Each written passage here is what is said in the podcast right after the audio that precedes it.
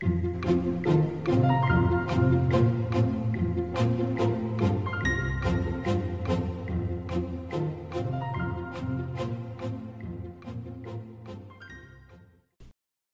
会有很多人告诉你，经济学超级困难，政客、老师，甚至是经济学家。但事实上，经济学充斥在我们生活周遭，只要把握流行，学经济也可以变得很容易。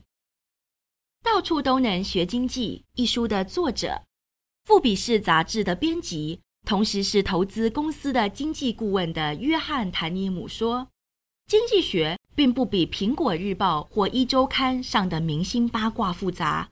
你不需要博士学位，也不必拥有顶尖的计算机，就可以了解周遭的经济课题。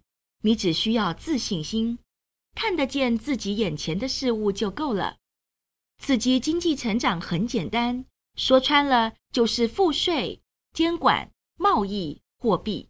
只要把这四样东西搞对。经济就能呈现爆炸性的成长。对很多人来说，全球化意味本地人被远方的人抢走工作。其实，商品与服务的生产向来都涉足全球的活动。世界各地合作越甚，人们专精于自身工作的程度也越深。而专精正是财富的来源，人人都应该成为外包专家。企业将工作外包给城里的广告协力商，给国内另一地区的卫星办公室，给世界另一头的工厂，就其行为，只不过是扩大个人外包的规模罢了。你早上从口袋里掏钱买报纸和杂志时，等于是雇佣本地和其他地方的人们。企业将营运据点推展到全球，本质上。和我们做的并没有两样。简单来说，外包是比较优势的应用。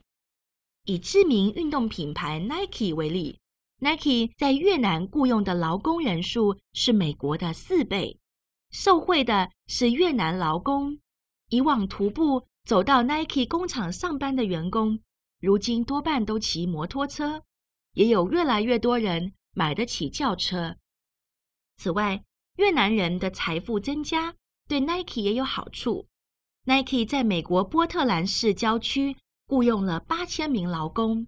如果 Nike 公司不顾比较优势，坚持要在美国生产 Nike 的产品，今天这家公司可能早就不存在了。工作机会来自于投资，而投资人追求的是利润。经济学家莫瑞提曾说。如果你网购一只 iPhone 手机，苹果公司会直接从中国深圳出货给你。神奇的是，手机抵达美国消费者手中之前，全美国上下只有一名劳工会真正触摸到这个末端产品，那就是美国邮政局的邮差。乍听之下，这令人感到不安。可是实际上，我们应该感到振奋。因为罗宾·梅瑞迪斯在其著作《象与龙》中曾报道，中国工厂的劳工不论生产的是电灯泡、有声玩具或网球鞋，每天赚的薪资是美国人在星巴克买一杯拿铁咖啡的价钱。制造成本如此低廉，显示一只 iPhone 手机的实体组装是生产过程中最简单的一部分。好消息是，美国人不必再费力去做那种工作了。反过来说，莫瑞提也提醒我们，iPhone 手机大部分的价值来自原始创意、独特的工厂技术以及美观的工业设计。苹果公司将 iPhone 的制造外包给海外工厂，这样他们在美国本地的员工就可以空出时间来专心开发下一代产品。对矽谷的科技人才来说，这真是大好消息。问题是，永远做不来他们那种工作的低技术美国劳工又该怎么办呢？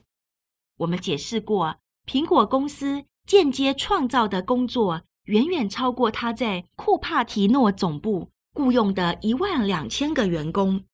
苹果公司的设计人才、行销人才不但为股东赚进丰厚报酬，也间接为美国经济开创了更多工作机会。人们殷切关心工作，情有可原。然而，如果我们禁止企业寻找生产成本低于美国的地方，将制造工作外包出去，结果将会引发投资流出美国。由此可见，提倡禁止外包的政策将会摧毁许多成功的企业，继而葬送几百万份工作。为了与海外竞争者并驾齐驱，企业必须能够透过自动化或海外生产来节省劳力成本。Nike 与苹果的成功招来了市场竞争者，譬如爱迪达和三星，便在他们身后紧追不放。假如 Nike 和苹果不尽力争取利润，艾迪达和三星也会这么做。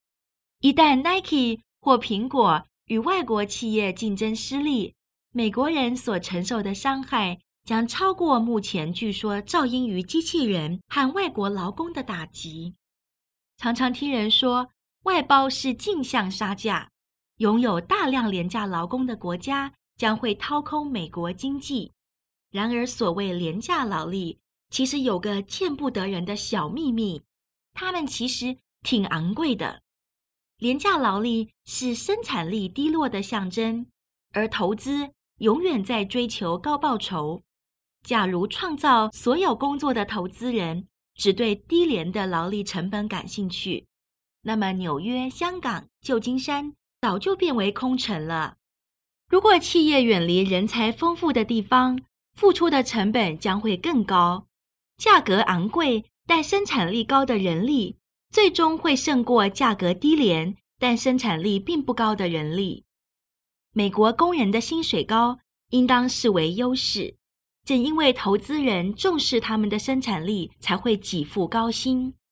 矽谷堪称全世界最昂贵的地方之一，此地多的是高薪劳工，人力成本固然十分昂贵，却依然吸引了三分之一以上的创投资金。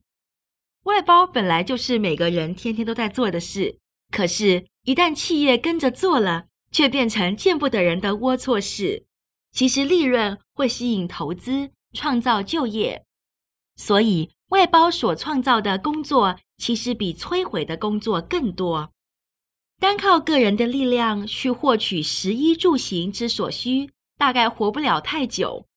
为了满足日常生活所需，都得把工作外包给别人，而且还得感谢以市场为基础的经济制度，让人人都能将低效益的工作外包给别人。